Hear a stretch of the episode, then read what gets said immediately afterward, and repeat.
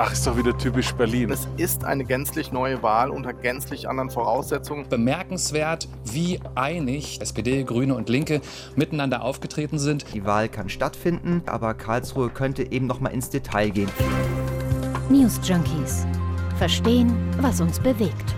Ein Podcast von RBB24 Inforadio. Ihr hört die News Junkies. Wir sind Martin Spiller und Ann-Christine Schenten und es sind noch eins, zwei, drei Tage bis zur Berlin-Wahl. Wiederholungswahl, wie es korrekt Natürlich. heißen muss. Wer in diesen Tagen durch Berlin läuft, der wird sehen, wir befinden uns in der Endphase des Wahlkampfs. Die Stadt, die ist zugepflastert mit gefotoshoppten Plakaten. Die Parteien, die hängen teilweise schnell noch neue auf. Schlussoffensive, die fordern dazu auf, wählen zu gehen. Also die Stimmung, die ist fast nervös. Ja, im politischen Berlin. Wie sieht es bei den Leuten aus? Also ich kann nur für mich sprechen. Ich bin ehrlich gesagt froh, wenn das durch ist, wenn dann Montag ist. Also ich finde gerade so eine letzte Woche vor der Wahl unheimlich anstrengend. Politikerinnen und Politiker, die geben nochmal alles. Der Ton wird schärfer, da wird ausgeteilt, man überbietet sich oder man gibt sich auf einmal sehr freundschaftlich, obwohl man es eigentlich gar nicht ist. Man will einfach die letzten Stimmen sichern und ja, ich bin wirklich froh, wenn das vorbei ist. Berlin drei Tage vor der Wiederholungswahl. Wir fragen heute, was hat diese neue Wahl mit der Hauptstadt gemacht und wie könnte es danach überhaupt weitergehen? Bayern ist Sprungbrett und Schutzschild. Bundesländer wie Berlin sind dagegen die Resterampe der Republik. Ach, ist doch wieder typisch Berlin. Das ist wirklich so nirgendwo in Deutschland zu sehen, wie man das hier in Berlin ja wiederholt immer wieder sieht. Naja, kleiner Ausflug nach Bayern. Aber die echt. Söders und Dobrinz dieser Welt, die können besonders gut auf Berlin schimpfen. Von außen aus dem beschaulichen Bayern, da geht das ja auch sehr einfach. Ich muss aber sagen, dieses Berlin-Bashing ist auch ein bisschen alt, langweilig Ja, geworden. diese Wiederholungswahl, die ist jetzt natürlich nochmal das i-Tüpfelchen, also der Beweis für die Failed City. Wir müssen, glaube ich, nicht mehr in aller Breite erzählen, wie es dazu gekommen ist. Mehrere Wahlen an einem Tag, ein Marathon dazu und tausende Menschen, die stundenlang vor den Wahllokalen stehen. Ihr kennt die Story. Ja, vergangene Woche, da wurde es aber tatsächlich nochmal ernst. Da mussten die Berlinerinnen und Berliner nochmal kurz zittern. Da wurde nämlich die Entscheidung des Bundesverfassungsgerichts bekannt gegeben, ob die Berlin-Wahl denn auch wirklich stattfinden wird. Einige Politikerinnen und auch Privatpersonen, die hatten das ja angefochten. Die Entscheidung, die war dann, sagen wir mal zum Glück, eindeutig. Also Sonntag darf gewählt werden. Ob das aber das tatsächlich endgültige Urteil ist, dazu hört ihr mehr am Ende der Folge. Jetzt aber erstmal die Frage an dich, Martin. Wie hast du denn diesen Wahlkampf bisher erlebt? So als ungebeten, also vor allem aus der Wählerschaft. Ja, so die Stimmung, lass die Wahl endlich vorbei sein, muss das denn nochmal sein? Also alles andere als Begeisterungsstürme, weder für die Wahl selbst noch für einen der Kandidaten, muss man fast sagen. Ja, es ist so ein bisschen anstrengend, dass man weiß, okay, Sonntag muss ich jetzt wieder aufstehen, ins Wahllokal gehen. Aber natürlich, man sollte das machen. Sag ich jetzt an dieser Stelle. Spannend ist ja auch die Frage, sind die Berlinerinnen und Berliner vielleicht wirklich wahlmüde? Also stehen genug auf, gehen genug zur Wahl? Da ist man sich ja dieses Jahr nicht so ganz sicher. 2021 zum Vergleich, da lag die Wahlbeteiligung in Berlin bei immerhin 75 Prozent. Jetzt ist es so, wir hatten noch nie eine Wiederholungswahl und das bedeutet auch die Wahlbeteiligung, die könnte durchaus geringer sein. Der Wahlforscher Thorsten Faas, der sagt, was Wiederholungswahlen angeht, wissen wir einfach nicht, was da in puncto Wahlbeteiligung rauskommen wird. Klar ist, dass die Beteiligung niedriger liegen wird als 2021, nicht nur wegen der Unsicherheiten, sondern einfach, weil die Bundestagswahl als Zugpferd fehlt. Und auch daran merkt man eigentlich sehr schön, man kann nicht einfach nur die Fehler beheben und alles andere gleich lassen, sondern es ist eine gänzlich neue Wahl unter gänzlich anderen Voraussetzungen und vermutlich eben auch mit einer deutlich niedrigen Wahlbeteiligung, als es 2021 der Fall gewesen ist. Übrigens ist in Berlin die Wahlbeteiligung eigentlich immer klassisch sehr hoch. Diesmal könnte es also eine Zäsur geben, aber ganz ehrlich, die Wiederholungswahl ist ja ohnehin schon eine Zäsur. Ja, wobei spannenderweise bei der diesjährigen Wahl weniger Menschen wahlberechtigt sind als noch 2021, nämlich rund 5000 Menschen weniger. Und insgesamt dürfen auch nur 2,4 Millionen Menschen von 3,7 in Berlin lebenden Menschen wählen gehen. Das sind alle die, die eine deutsche Staatsbürgerschaft haben, die mindestens 18 Jahre alt sind und die länger als drei Monate in Berlin gemeldet sind. Bei den Wahlen zu den Bezirksverordnetenversammlungen, die finden ja parallel statt. Da ist es allerdings ein bisschen anders. Da muss man erstmal nur EU-Bürger sein und dann darf man auch schon ab 16 wählen. Der RBB, der hat ja vorgestern das TV-Duell zur Wahl gesendet. Die Spitzenkandidaten der Parteien, die standen sich da nochmal gegenüber. Bettina Jarasch für die Grünen, Franziska Giffey für die SPD, Klaus Lederer für die Linke, Sebastian Schaja für die FDP und Christine Brinker für die AfD. Die mussten sich da ja nicht nur den Fragen der Moderatoren stellen, sondern auch den Fragen von Bürgerinnen und hm. Bürgern. Und jetzt weißt du, wen du wählst. Das behalte ich mal für mich. und gab es denn da sowas wie ein wahlentscheidendes Thema? Also das Interessante ist ja tatsächlich bei dieser Wahl, es gibt nicht das Thema. Also schaut man auf die Umfragen, dann ist das Thema Mieten bei den Berlinerinnen und Berlinern so das Wichtigste, also das wahlentscheidende Thema. Hm. Das liegt ja auch auf der Hand. Also die Mieten hier in dieser Stadt, die sind in den letzten Jahren rasant gestiegen. Das das merken wir alle, trotz Mietpreisbremse, der Wohnungsbau, der wird verschlafen.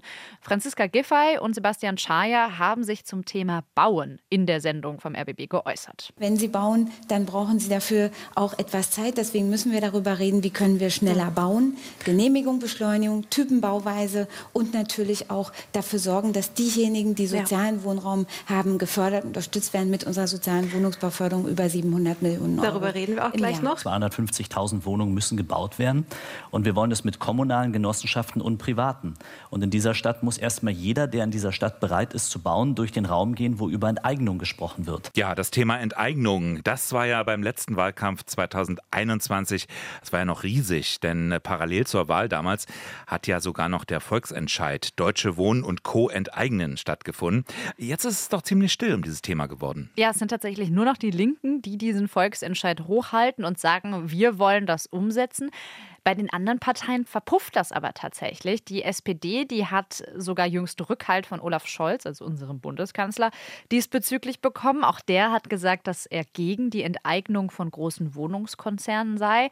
Also es ist schon ganz interessant, dass eins der Wahlthemen 2021 nun kaum mehr gesprochen wird, außer vielleicht so als Kritik von der FDP, mhm. obwohl sich ja die Situation auf dem Wohnungsmarkt nicht gebessert hat. Anfang Januar, da hatte man vielleicht noch kurz gedacht, okay, jetzt haben wir ein wahlentscheidendes Thema, nämlich die Silvesternacht in Berlin.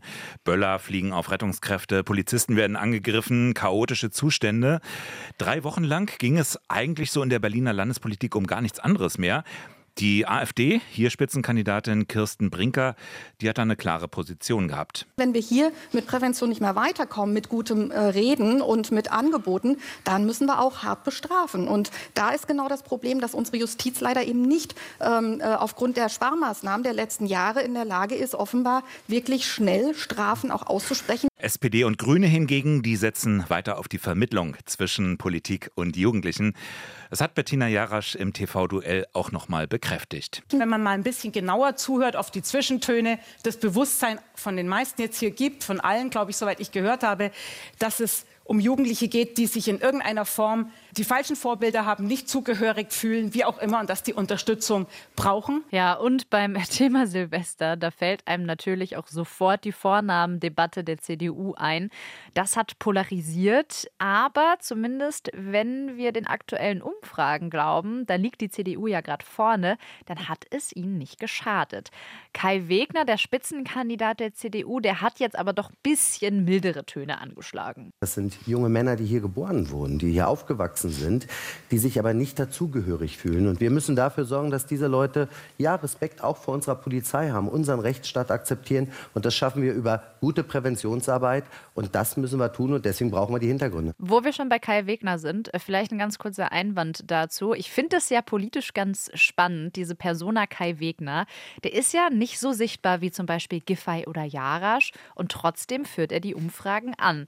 Äh, Giffey und Jarasch hingegen, die haben sich ja jetzt wochenlang gestritten zum Beispiel über die Friedrichstraße. Und da merkt man, das scheint nicht so gut anzukommen bei mhm. den Leuten. Ne? Also denken sich ja, wenn die jetzt in Zukunft zusammenarbeiten sollen, das wird ja nicht funktionieren, wenn die sich eigentlich gar nicht mögen. Wobei man sagen muss, bei diesem TV-Duell, da waren sie dann doch netter zueinander. Oder meinst du, dass es dann vielleicht gar keine Zustimmung ist zu Kai Wegner, sondern einfach die Ablehnung der anderen? Vielleicht, ja. Also das wäre so eine Idee, mhm. dass man sagt, es soll wenigstens eine stabile Koalition sein.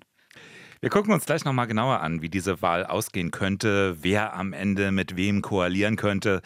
Obwohl es zuletzt im TV-Duell doch eigentlich weniger um Koalitionsfragen ging, vielmehr um einzelne Personen. RBB-Reporter Konrad Spremberg mit seinen Beobachtungen. Es war wirklich bemerkenswert, wie einig die drei Parteien, die in Berlin bisher die Landesregierung stellen, also SPD, Grüne und Linke, miteinander aufgetreten sind, wie wenig sie sich nach zum Teil ja durchaus kontroversem Wahlkampf da gestern noch gekabbelt haben. Man bekommt den Eindruck, so kurz vor der Wahl, so kurz vor dem Ziel, wollen die noch mal geschlossen auftreten. Das sieht man auch an ihren politischen Vorhaben, die sie kurz vor der Wahl noch durchbringen. Und ich habe das Gefühl, diese Koalition möchte am liebsten weiter regieren. Es gibt ja verschiedene Strategien des Wählens. Also klar, man kann die Partei wählen, die man schon immer gewählt hat, die einem vielleicht inhaltlich am nächsten steht. Oder ich bin mit allem unzufrieden, will aber aus Prinzip trotzdem von meinem Grundrecht Gebrauch machen und wähle die Partei für schulmedizinische Verjüngerungsforschung oder so. Ist übrigens kein Scherz, die gibt es gerade in Berlin wirklich. Mhm. Er wirbt auch sehr stark für sich mit so Plakaten 1000 Jahre Leben und wenn man das will, dann kann man die wählen. Aber natürlich, wenn man nicht so richtig weiß, wer einen am nächsten steht, dann hilft ja auch immer der Wahlomat auf der Seite der Bundeszentrale Hör, hör, bloß, hör bloß auf. Hör bloß Hast du es mal gemacht, Martin? War nicht gut. Die Grauen, die soll ich wählen. Nix mit Verjüngung. Hatte was mit dem Alter zu tun. Ne? Also vielleicht solltest du gerade deswegen aus Protest gegen deine Valomat-Entscheidung die schulmedizinische Verjüngungsforschung Genau. angehen. Ja. Also jedenfalls war keine so große Hilfe. Es gibt aber auch die Möglichkeit, taktisch zu wählen. Also zu überlegen, wen unterstütze ich, damit am Ende, hoffentlich jedenfalls, äh, meine Koalition, die ich mir wünsche, herauskommt. Ist natürlich nicht so einfach, denn niemand weiß, was nach der Wahl passiert. Genau, und was danach passieren kann, das hängt ja schließlich auch vom Ergebnis der Wahl ab. Genau. Ein bisschen helfen können da aber Umfragen, die ja im Vorfeld regelmäßig veröffentlicht werden. Zum Beispiel den aktuellen Berlin-Trend. Vor einer Woche kam der etwa raus und der sieht gerade so aus. Die CDU würde die Wahl gewinnen. Sie liegt in dieser letzten Umfrage von Infratest DIMAP mit 25 Prozent an der Spitze und das als Oppositionspartei. Die SPD als Regierungspartei hat immerhin einen Punkt dazu geholt, kommt aber nur auf 19 Prozent vor den Grünen mit 18 Prozent. Die Linke kommt auf 12, die AfD auf 10 und die FDP auf 6 Prozent. Ja, ist jetzt nur ein Beispiel, aber andere Umfragen gehen in eine ähnliche Richtung. Also bei der Forschungsgruppe Wahlen zum Beispiel, da hat die CDU 24 Prozent, die SPD dafür mit 21 Prozent etwas deutlicher noch vor den Grünen. Also jetzt könnte ich ja überlegen, gehe ich davon aus, dass es wieder zu Rot-Rot-Grün kommt und ich finde das gut, ich will das unterstützen, dann könnte ich dabei die Partei stärken, die mir am nächsten steht, inhaltlich Grüne oder SPD. Ich könnte aber auch die Linken wählen, um vielleicht zu verhindern, dass es doch zu schwarz-rot oder zu schwarz-grün kommt. Ja, oder wenn man ein extremeres Beispiel anführen will. Ich möchte beispielsweise verhindern, dass die CDU noch irgendwie ein Zweierbündnis mit den Grünen oder der SPD schmieden kann. Und kommt die FDP ins Abgeordnetenhaus, dann ist das unwahrscheinlich. Also gebe ich meine Stimme vielleicht sogar der FDP, obwohl Sebastian Schreier jetzt nicht unbedingt mein Mann ist. Oder du wählst den damit gleich mit, den Sebastian Schaja, in ein Dreierbündnis mit CDU und SPD. Also so ganz kalkulierbar ist die Sache eben nicht. Diesmal gerade auch, weil, wir haben es ja erzählt, SPD und Grüne dicht an dicht liegen. Aber auch aus einem anderen Grund ist das nicht so einfach. Denn bis zu welchem Pleitenergebnis würde Franziska Giffey zum Beispiel als Bürgermeisterin überhaupt sagen können, ich mache weiter? Ja, da geht es ja auch ein bisschen darum, ob das legitimiert ist. Und es wird ja auch oft diskutiert. Also die Frage, sollte die stärkste Partei den Regierungschef stellen? Und bis zu welchen Minuszahlen sozusagen darf eine Partei trotzdem die Regierung anführen? Und das ist so etwas, wo es tatsächlich auch keine rechtliche Festlegung gibt. Genau. Also die Bürger, die wählen das Abgeordnetenhaus, das Parlament. Das steht ja auch so in der Verfassung. Aber der gesamte Komplex, der dann folgt, also die Koalitionsfindung, Bildung, die steht dann natürlich nicht drin. Das ist dann Verhandlungssache. Das ist auf Bundesebene beim Bundestag, also im Grundgesetz genauso. Auch da gibt es keinen Koalitionsausschuss oder so etwas. In der Verfassung von Berlin, da heißt es dann in Artikel 56, der regierende Bürgermeister, der wird mit der Mehrheit der Mitglieder des Abgeordnetenhauses gewählt. Aber aus welcher Fraktion der kommt, das ist egal. Und das ist die Frage, was wird von den Wählern am Ende als gerecht empfunden? Ja, wir hatten ja die Diskussion in der Vergangenheit an vielen Stellen, nicht zuletzt bei der Bundestagswahl. Die SPD, die war damals stärkste Kraft, wenn auch nur knapp vor CDU und CSU. Und trotzdem meldete deren Spitzenkandidat Armin Laschet noch am Wahlabend einen Anspruch aufs Kanzleramt an. Ähm, keine Partei hätte einen eindeutigen Regierungsauftrag, argumentierte er. Kanzler könne nur werden, wessen Koalition eine Mehrheit im Bundestag bekomme. Hat ja auch gar nicht so ganz Unrecht. Und gab es ja auch schon. Also Helmut Schmidt, weder 1976 noch 1980 war die SPD damals stärkste Partei. 1976 hatte die CDU sogar sechs Prozentpunkte mehr. Ja, und trotzdem blieb Schmidt jeweils Kanzler, eben weil er die FDP als Mehrheitsbeschaffer hinter sich hatte. Hm. Die Frage ist halt, ob das, du hast es schon gesagt, ob das akzeptiert wird, ne? Oder ob das dann sozusagen als unmoralisch empfunden wird. Also, wenn Kai Wegner unheimlich viele Stimmen dazu gewinnt, Wahlsieger ist, aber am Ende dann doch nicht Bürgermeister wird. Ja, und haben wir auch vorhin schon gesagt, also umgekehrt gilt es ja auch. Ne? Also wenn Franziska Giffey deutlich verliert und trotzdem im Amt bleibt, dass Leute dann einfach sagen, es kann nicht hm. sein, dass sie jetzt weitermacht. Also es ist immer auch eine Ermessenssache. Vielleicht ist es ja auch völlig hinfällig, wer die Wahl am Sonntag gewinnt. Vielleicht wird sie nämlich im Nachhinein dann doch noch für ungültig erklärt. Ja, perfekte Lösung. Die Lösung ne? Ja, und dann nochmal wählen.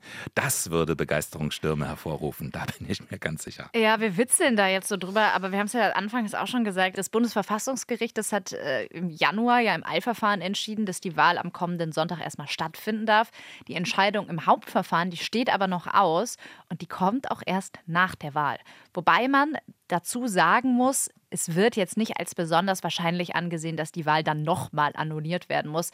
So jedenfalls die Einschätzung von Jan Menzel aus unserer Redaktion für Landespolitik. Ich würde diesen Eilantrag, dass er jetzt gestoppt wurde, als Fingerzeig schon verstehen. Die Wahl kann stattfinden. Sie ist dann im Großen und Ganzen wohl auch okay, aber Karlsruhe könnte eben nochmal ins Detail gehen und sagen, also wie das Berliner Gericht entschieden hat, das finden wir vielleicht in dieser Hinsicht fragwürdig oder wir finden es auch vollkommen okay, das ist auch möglich. Es zeigt vor allen Dingen, dass es eine sehr, sehr schwierige Materie ist und Karlsruhe muss ja auch zum Beispiel noch darüber entscheiden, in welchem Umfang die Bundestagswahl in Berlin äh, nachgeholt wird. Auch da muss man, glaube ich, darauf achten, dass dann beide Entscheidungen, Abgeordnetenhauswahl und Bundestagswahl, doch in sich etwas stimmig sind. Also vielleicht eine kleine Motivation für Sonntag Sonntag. Das Ganze findet jetzt erstmal statt. Also geht am Sonntag hin, wenn ihr es noch nicht getan habt, wenn ihr noch nicht gewählt habt, macht von euren demokratischen Grundrechten Gebrauch. Ähm, ja, so viel dazu an dieser Stelle. Montag sind wir dann schlauer. Das war es erstmal für heute von uns, an Christine Schenten und Martin Spiller.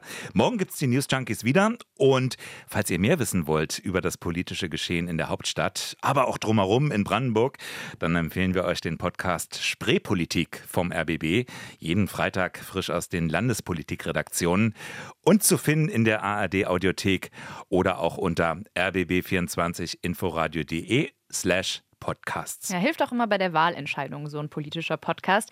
Wenn es ganz speziell für euch um das wichtige Wahlkampfthema Wohnen gehen soll, auch dafür gibt es vom RBB einen eigenen Podcast, genauer gesagt von Radio 1 in Zusammenarbeit mit Detektor FM. Teurer Wohnen heißt der, findet ihr ebenfalls in der ARD Audiothek und überall, wo es Podcasts gibt und erscheint jeden Donnerstag neu, also heute. Und wir sagen bis morgen. Ciao. News Junkies. Verstehen, was uns bewegt. Ein Podcast von RBB24 Inforadio. Wir lieben das Warum.